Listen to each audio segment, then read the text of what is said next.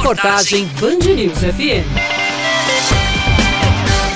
É o maior número de candidaturas previstas em João Pessoa para uma eleição municipal, desde o processo de redemocratização em 1988. Até agora, 14 nomes foram definidos em convenções. É tanta gente que até deixa o eleitor confuso. Fica difícil saber, né? Que são muitos candidatos. Tem que analisar direitinho para ver quem, quem votar, né? Eu tenho conhecimento assim em torno de cinco. Essa quantidade é, é, eu acho excessiva. Para o sociólogo e analista político Gonzaga Júnior, isso é um reflexo da separação da base governista, já que o atual prefeito Luciano Cartacho não concorre a uma reeleição. Existiam, na verdade, outras coligações e estruturas que até então elas, numa história bem recente, elas se dividiram. Então, seja nos partidos de esquerda, nos partidos de direita, nos partidos de centro, houve uma certa divisão entre O número pode mudar até o prazo final de homologação, por conta de indeferimentos ou desistências de candidaturas. Mas ainda assim não será difícil superar o maior número já registrado, em 1996, com oito candidatos. Além disso, a disputa em cargos do legislativo para os vereadores também deve ser histórica. O motivo é o fim das coligações proporcionais. Ao todo, são 667 pré-candidatos.